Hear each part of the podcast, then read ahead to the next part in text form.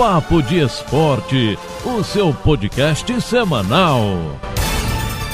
E aí pessoal, tudo bem? Eu sou o Guilherme Faria, tô aqui também com o Gutinho e a partir de agora o Papo de Esporte está no ar. O Papo de Esporte é o seu podcast semanal e a gente faz aqui um resumão de tudo que aconteceu ao longo da semana nas principais competições esportivas no Brasil e no mundo. E claro, conta pra você o que vem por aí no final de semana. Então vem com a gente! Tem mais uma semana começando e a gente vai junto com o Papo de Esporte e as principais notícias do final de semana. Nosso primeiro assunto é o Campeonato Paulista, que tem quartas de final definidas. Isso porque no final de semana o Corinthians venceu por 2 a 1 Novo Horizontino e contribuiu para o Palmeiras que fez o seu dever também. Venceu por 3 a 0 a Ponte Preta. Com a garotada, o São Paulo ficou no 1 a 1 com o Mirassol e o Santos escapou do rebaixamento ao vencer de forma tranquila o São Bento por 2 a 0. Desta forma, o São Bento sacramentou seu rebaixamento para a Série A2 e se juntou ao São Caetano. Mesmo assim, o Peixe não conseguiu a vaga para as quartas de final e se despediu do Campeonato Paulista. Dessa forma, os jogos ficaram definidos da seguinte maneira: Corinthians e Inter de Limeira, São Paulo e Ferroviária, Bragantino e Palmeiras e Mirassol contra o Guarani. Esses jogos ainda não têm data confirmada. Agora, o detalhe é que, com o calendário apertado e jogos de Libertadores e Sul-Americana, os principais times devem passar o mês de maio disputando partidas praticamente a cada 48 horas. A finalíssima do Paulistão está marcada para o dia 23 deste mês. Tem ainda quartas de final e semifinais por acontecer. É um jogo atrás do outro. No Campeonato Carioca, as finais estão definidas. Vai ter Fla-Flu, meu amigo prepare o seu coração. No sábado, o Flamengo venceu por 4 a 1 Volta Redonda. Já tinha vencido o jogo de ida por 3 a 0. Desta forma, com agregado de 7 a 1, o Flamengo se classificou para a final. O Fluminense também passou de forma tranquila pela Portuguesa. No primeiro jogo, 1 a 1, mas ontem venceu por 3 a 1 no Maracanã. 4 a 2 no agregado e classificação assegurada. A Ferge também já confirmou datas e horários das partidas decisivas do campeonato, os dois próximos sábados, dias 15 e 22 de maio. As duas partidas serão no Maracanã, às 9h15 da noite. Fluminense e Flamengo que também dividem as suas atenções com a Libertadores. Terão aí semanas decisivas pela frente.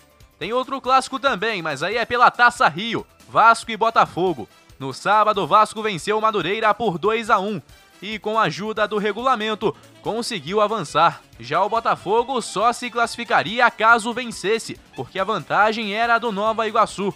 Foi no sufoco, mas o Alvinegro venceu por 1 a 0, conseguiu segurar o resultado e garantiu a vaga na decisão da Taça Rio. Torneio cujo maior vencedor é o Vasco. Bom, fomos a São Paulo, passamos pelo Rio e agora a gente vai para BH. Depois da classificação do América sobre o Cruzeiro na semifinal do Campeonato Mineiro, Lisca provocou mais uma vez. Desta vez dentro do vestiário e com fala direcionada a Felipe Conceição, técnico do rival eliminado e que o antecedeu no Coelho. A câmera da TV Globo flagrou o treinador falando com seus jogadores, chamando Felipe Conceição de freguês o América venceu os três jogos que fez contra o Cruzeiro nesta temporada. 1 a 0 na primeira fase e 2 a 1 e 3 a 1 nas semifinais. No segundo turno da Série B passada, Lisca também venceu Conceição, que estava no Guarani de São Paulo. Com os resultados do final de semana, a final do Campeonato Mineiro terá frente a frente Atlético e América. As datas ainda não foram definidas. Agora você lembra do Campeonato Brasileiro do ano passado, que só terminou em 2021 e que no final parecia que ninguém queria levantar a taça porque ninguém conseguia despontar à frente? Pois bem, algo parecido está acontecendo na Espanha. No sábado, Barcelona e Atlético se enfrentaram. O Barcelona podia virar líder ou então permitir que o Atlético ampliasse sua vantagem. Os dois empataram e nenhum dos cenários aconteceu mas o Real Madrid teve caminho aberto então para se tornar líder. Só que aí ontem ele empatou em casa em 2 a 2 com o Sevilha e também perdeu a chance de assumir a liderança. Foi um jogo eletrizante, os dois times batalharam pela vitória até os últimos segundos e proporcionaram um grande jogo no Alfredo de Stefano.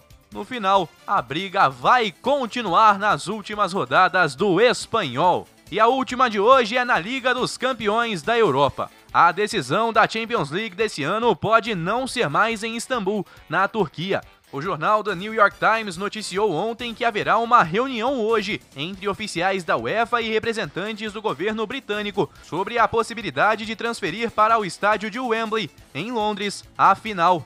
O motivo é a restrição de viagens na Europa por conta da pandemia, o que dificulta o deslocamento de torcedores de Manchester e Chelsea para a capital turca. No momento, o jogo está planejado para acontecer no Estádio Olímpico Ataturk, no dia 29 deste mês. Questionamentos sobre a mudança de local começaram desde que o governo da Turquia anunciou um lockdown nacional para conter uma nova onda do vírus no final do mês passado. A situação ficou mais séria na última sexta, quando o governo do Reino Unido classificou a Turquia como um dos países que os britânicos deveriam evitar. Portanto, depois do encontro desta segunda, uma decisão deve ser anunciada em até 48 horas, ainda de acordo com o The New York Times. A gente vai acompanhar e, claro, te conta aqui no Papo de Esporte. Fim de um ciclo. O goleiro Gianluigi Buffon anunciou hoje que vai deixar a Juventus em definitivo no final desta temporada. Em entrevista à emissora Ben Sports, o arqueiro de 43 anos deixou no ar a hipótese de também encerrar a carreira. Abre aspas, o meu futuro está claro e traçado. Este ano, essa bela e longa experiência com a Juventus terá um fim definitivo. Ou encontro uma situação que me motive, ou paro de jogar e tenho uma experiência de vida diferente. Ainda estou refletindo, fecha aspas, afirmou o Buffon, que tem contrato até 30 de junho com o time de Turim. Em 683 jogos pela Juventus, Buffon afirmou que é o fim de um ciclo, que recebeu tudo e que não podia pedir mais. O governo federal vai vacinar os membros da delegação brasileira que irão ao Japão para a cobertura das Olimpíadas e Paralimpíadas de Tóquio. A decisão é do Ministério da Saúde, em conjunto com o Ministério da Defesa e o Comitê Olímpico do Brasil. O país decidiu aceitar a ajuda do Comitê Olímpico Internacional. Com isso, cerca de 1.500 pessoas, entre atletas, membros de comissão técnica e jornalistas envolvidos na cobertura, entrarão no grupo prioritário do Plano Nacional de Imunização.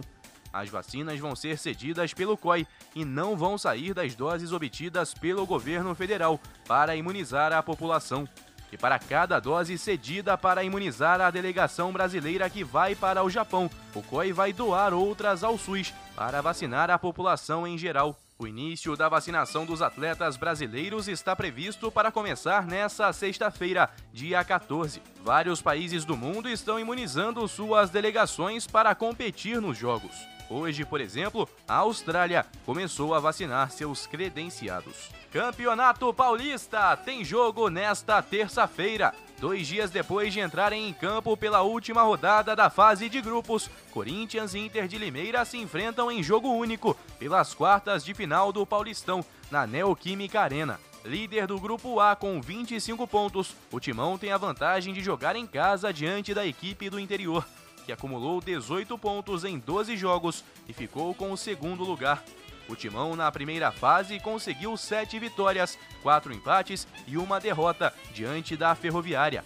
A Inter venceu 6 jogos e empatou outros 6. E vai ser uma semana corrida para o Corinthians, já que na quinta a equipe tem compromisso no Uruguai, diante do Penharol, pela quarta rodada da fase de grupos da Sul-Americana um jogo a cada 48 horas. A gente chegou a falar sobre isso aqui no Papo de Esporte ontem. A vida dos paulistas, especialmente nas próximas semanas, vai ser frenética.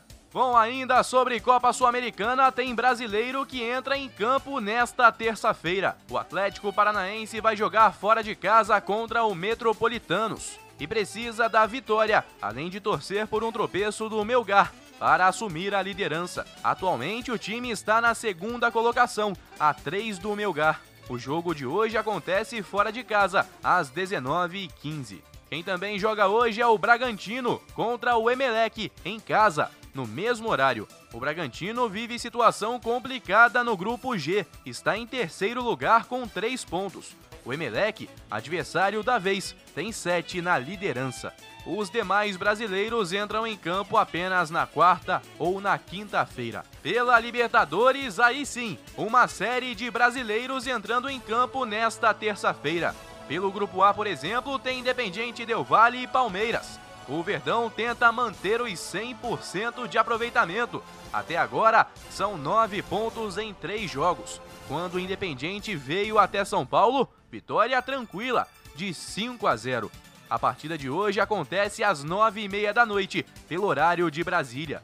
Além disso, caso vença, o time de Abel Ferreira pode garantir com duas rodadas de antecedência a classificação para as oitavas de final. Vencendo hoje, o Palmeiras terminará, no mínimo, em segundo lugar da chave. Outro que pode garantir a classificação hoje é o Flamengo, que joga fora de casa contra o União La Calera. Em caso de vitória rubro-negra, independentemente do resultado entre os outros dois rivais, a classificação estará garantida. Até mesmo a liderança pode ser confirmada com duas rodadas de antecedência. Para esse cenário, o Flamengo precisa vencer e torcer por um empate entre LDU e Vélez. União Lacaleira, com apenas um ponto, joga para tentar manter a mínima esperança de se classificar. Esta partida acontece então no Chile, também às nove e meia da noite. Mais cedo, às 7h15, pelo grupo B, tem Inter e Deportivo Tátira. A partida acontece fora de casa para o Colorado, que é líder no grupo B, com seis pontos. O Always Ready também tem seis. Olímpia e Deportivo têm três pontos cada um. E não para por aí, o quarto brasileiro que entra em campo hoje é o Santos contra o Boca Juniors na Vila Belmiro. Jogo que marca a estreia de Fernando Diniz no comando do Peixe. A situação do Santos não é nada simples no grupo C e uma vitória é importantíssima. Nesse momento, o Barcelona de Guayaquil tem nove pontos na liderança, o Boca tem seis em segundo e o Santos apenas três na terceira colocação. Bom, é isso. Esses são os brasileiros que entram em campo nesta terça-feira. Amanhã, quarta, os dois tricolores jogam: Fluminense em casa e São Paulo fora. Na quinta, será a vez do Atlético Mineiro jogar pela quarta rodada da fase de grupos da Libertadores da América.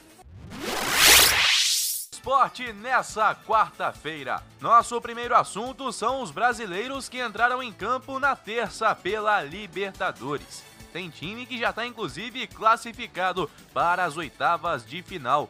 É o Palmeiras, que foi consciente e letal. Venceu fora de casa o Independiente Del Vale por 1 a 0. Segue 100% na competição.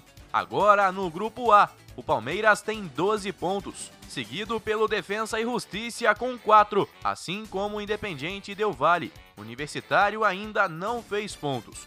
Um detalhe é que Defensa e Justiça e Universitário jogam nesta quarta-feira, às 11 da noite, em Lima. Pelo grupo B, o Inter começou bem, com um gol de pênalti, mas se atrapalhou e levou a virada. Perdeu por 2 a 1 fora de casa para o Deportivo Tátira e pode ser ultrapassado amanhã pelo Always Ready, que joga contra o Olímpia. Grupo do Inter agora com esse resultado todo embolado mais uma vez. Inter, Always Ready e Deportivo tem 6 pontos e o Olímpia, que ainda joga, tem 3. Outro grupo que está embolado é o C, que tem agora o Santos de volta à zona de classificação. O Peixe, que começou perdendo os dois primeiros jogos, vem de duas vitórias seguidas no torneio. E ontem, em partida que marcou a estreia de Fernando Diniz, venceu por 1 a 0 o Boca Juniors na Vila Belmiro.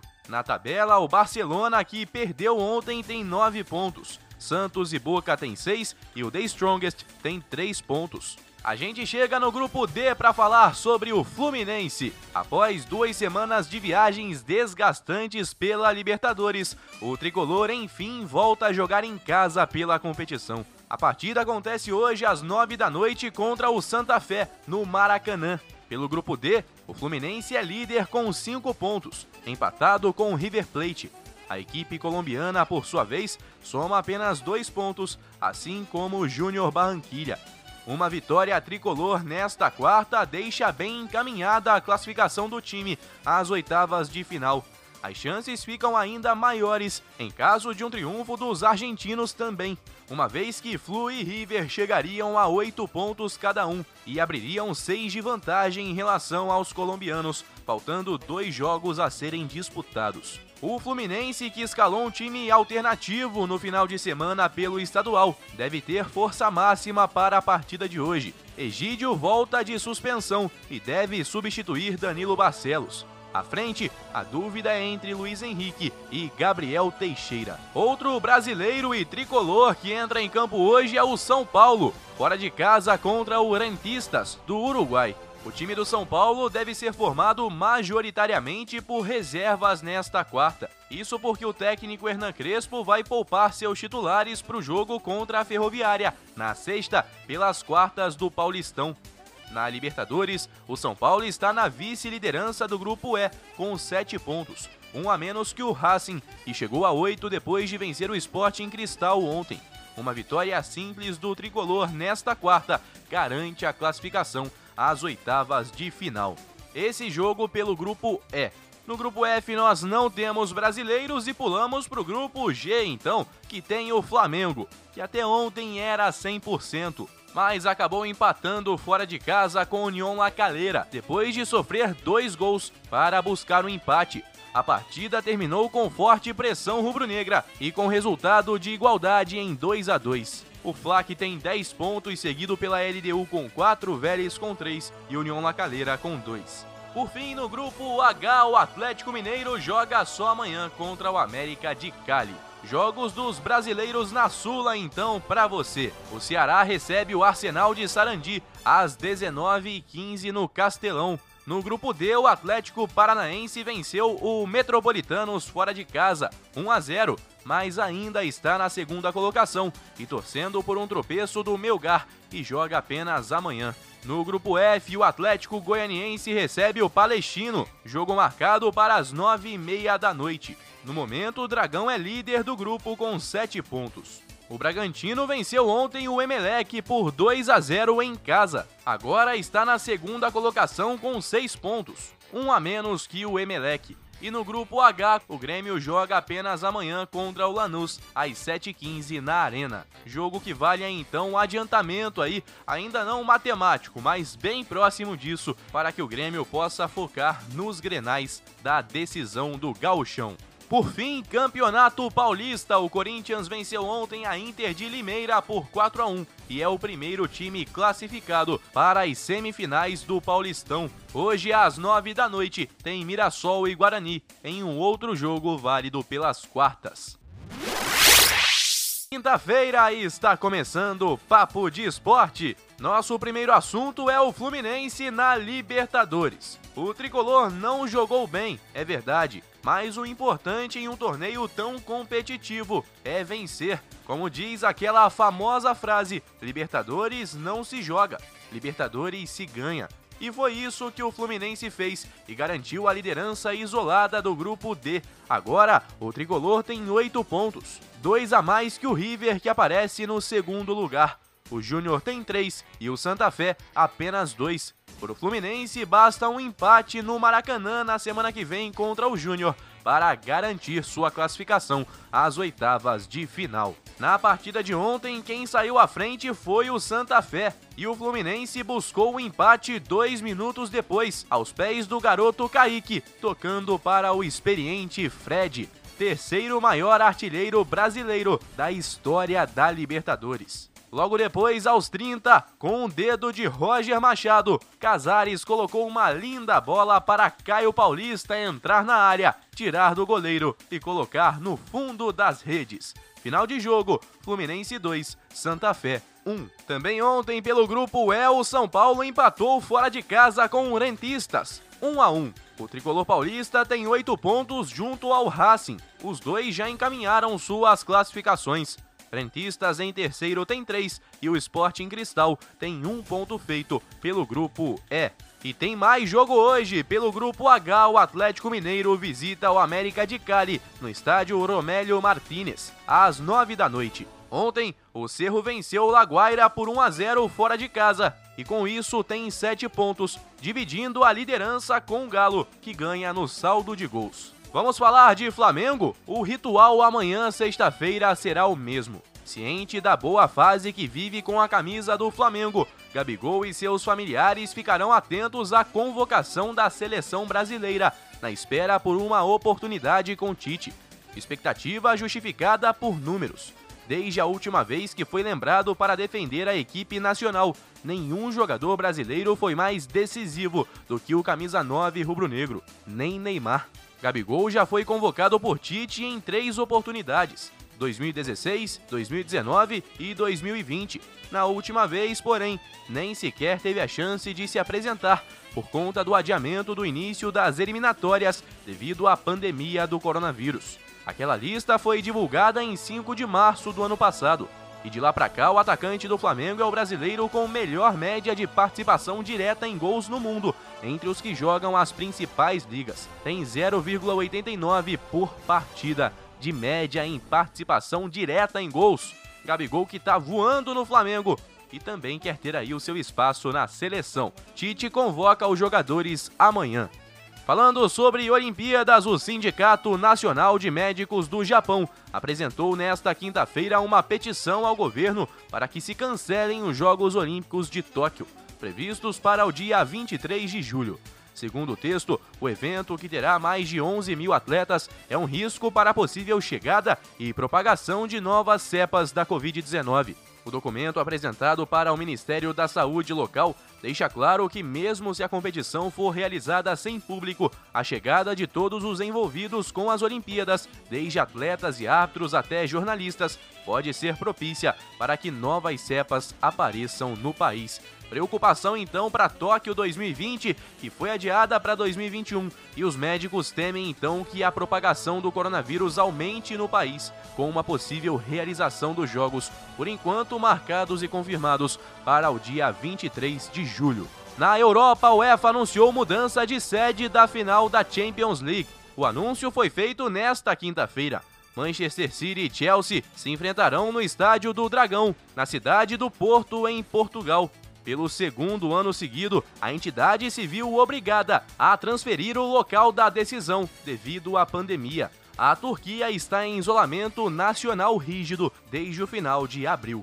Esse jogo que está marcado para o dia 29 deste mês. E na última de hoje, a gente volta aqui para o nosso continente para falar sobre Copa Sul-Americana. Ontem o Ceará jogou em casa e ficou no 0 a 0 com o Arsenal de Sarandi segue líder com seis pontos, mas o Bolívar colou, também tem seis na segunda colocação. O Bahia joga hoje pelo grupo B contra o Guabirá, fora de casa. A bola rola às 19h15. O Corinthians também tem jogo importante fora de casa. Visita o Penharol às 9h30 da noite. Situação do Corinthians não é simples no grupo E. O Penharol tem 9 pontos, 5 a mais que o Timão, que precisa vencer a partida de hoje. Por fim, no grupo H, o Grêmio recebe o Lanús às 19h15 na Arena, buscando aí garantir virtualmente sua classificação para a próxima fase da Sul-Americana. Muito bem, hoje é sexta-feira e está começando o Papo de Esporte com as principais notícias do dia por aqui. Nosso primeiro assunto é a convocação da seleção brasileira. Depois de quase sete meses, a seleção masculina voltou a ser convocada para jogos das eliminatórias da Copa do Mundo do Catar. Na manhã de hoje, o técnico Tite anunciou os 24 jogadores que defenderão o Brasil diante do Equador no dia 4 de junho, em Porto Alegre, e também contra o Paraguai no dia 8, em Assunção. A lista completa tem os seguintes jogadores: goleiros Alisson, Ederson e o Everton, laterais Daniel Alves, Danilo, Alexandro e Renan Lodge, zagueiros Éder Militão, Lucas Veríssimo, Marquinhos e Thiago Silva, meias Casemiro, Douglas Luiz, Everton Ribeiro, Fabinho, Fred e Lucas Paquetá, e atacantes Everton Cebolinha, Roberto Firmino, Gabriel Barbosa, Gabriel Jesus, Neymar, Richarlison e Vinícius Júnior. Os jogadores convocados se apresentarão no próximo dia 27, na Granja Comari, em Teresópolis. No mesmo dia, a Jardine também convocou seus jogadores para a preparação para as Olimpíadas de Tóquio. Estes serão os últimos testes da seleção olímpica antes dos Jogos. Porém, a CBF ainda não fechou a programação para essa janela internacional. Os jogadores convocados por Jardine foram goleiros Cleiton, Breno e Brazão, laterais Gabriel Menino e Emerson, Guilherme Arana e Abner, zagueiros Gabriel Magalhães, Luiz Felipe, Ibanhes e Nino, meio-campistas Bruno Guimarães, Matheus Henrique, Reinier, Lisiero, Gerson e Claudinho, e atacantes Anthony, Malcolm, Pedro, Evanilson, Gabriel Martinelli e Rodrigo. Muito bem, tá aí então as convocações aqui do Rio de Janeiro com atletas de Fluminense e também de Flamengo. Convocação da seleção brasileira, das duas na verdade, né? Porque tem a principal e tem também a seleção olímpica. Ainda aqui no Rio de Janeiro, o prefeito do Rio, Eduardo Paes, afirmou em entrevista coletiva na manhã de hoje que considera difícil a possibilidade de liberação de haver presença de torcedores no segundo jogo da decisão do Campeonato Carioca entre Flamengo e Fluminense, marcado para o dia 22. Já foi descartada a hipótese de público no primeiro jogo, que acontece neste final de semana. O prefeito disse que seu encaminhamento é sempre baseado na decisão da Secretaria de Saúde. Por falar em Campeonato Carioca, Fluminense e Flamengo fazem o primeiro jogo da final, neste sábado, no Maracanã, às 9 e 05 da noite. No Campeonato Gaúcho também tem decisão marcada para o domingo às 16 horas. Primeiro jogo no Beira Rio. Internacional e Grêmio decidem quem será o campeão gaúcho deste ano. Pelo Campeonato Mineiro, a decisão ficou entre América e Atlético. Primeiro jogo no Independência, comando do Coelho, às 16 horas também de domingo. Falando em Atlético Mineiro, o Galo está classificado para as oitavas de final da Libertadores da América. Infelizmente, a partida foi marcada por outra coisa. O futebol, gente, não pode ser colocado acima de todas as coisas. Infelizmente, foi isso que a Comebol fez na noite desta quinta-feira. A Colômbia vive dias de tensão com protestos nas ruas do país contra a reforma tributária proposta pelo governo federal. E o jogo entre América de Cali e Atlético, em Barranquilha pela Libertadores, foi diretamente afetado. A partida foi interrompida cinco vezes, quatro no primeiro tempo e uma no segundo, quando os atletas não conseguiam jogar em função dos efeitos do gás lacrimogênio que vinha do lado de fora do estádio Romélio Martins. Os jogadores chegaram a ir aos vestiários em uma das pausas antes do intervalo. Após a terceira interrupção, quando os atletas foram aos vestiários por oito minutos, o jogo foi retomado, mas o barulho incessante de bombas continuou ao longo de toda a partida do lado de fora.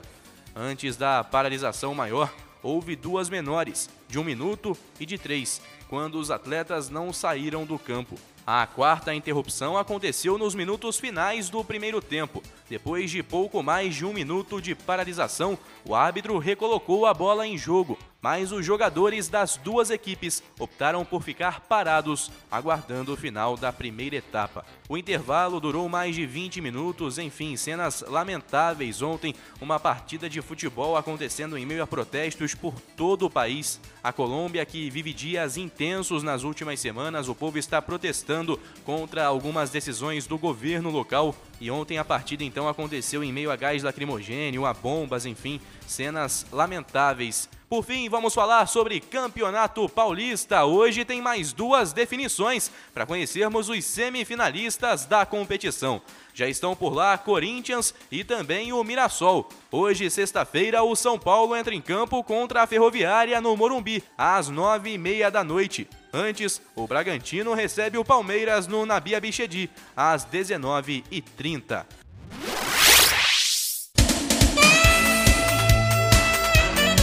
Tá então, galera, esse é o Papo de Esporte dessa semana, mas na semana que vem eu volto com muito mais para você. Não se esqueça de compartilhar com os amigos o nosso podcast, que está disponível em todas as plataformas de áudio e também no nosso canal Papo de Esporte no YouTube. Um forte abraço e até a semana que vem!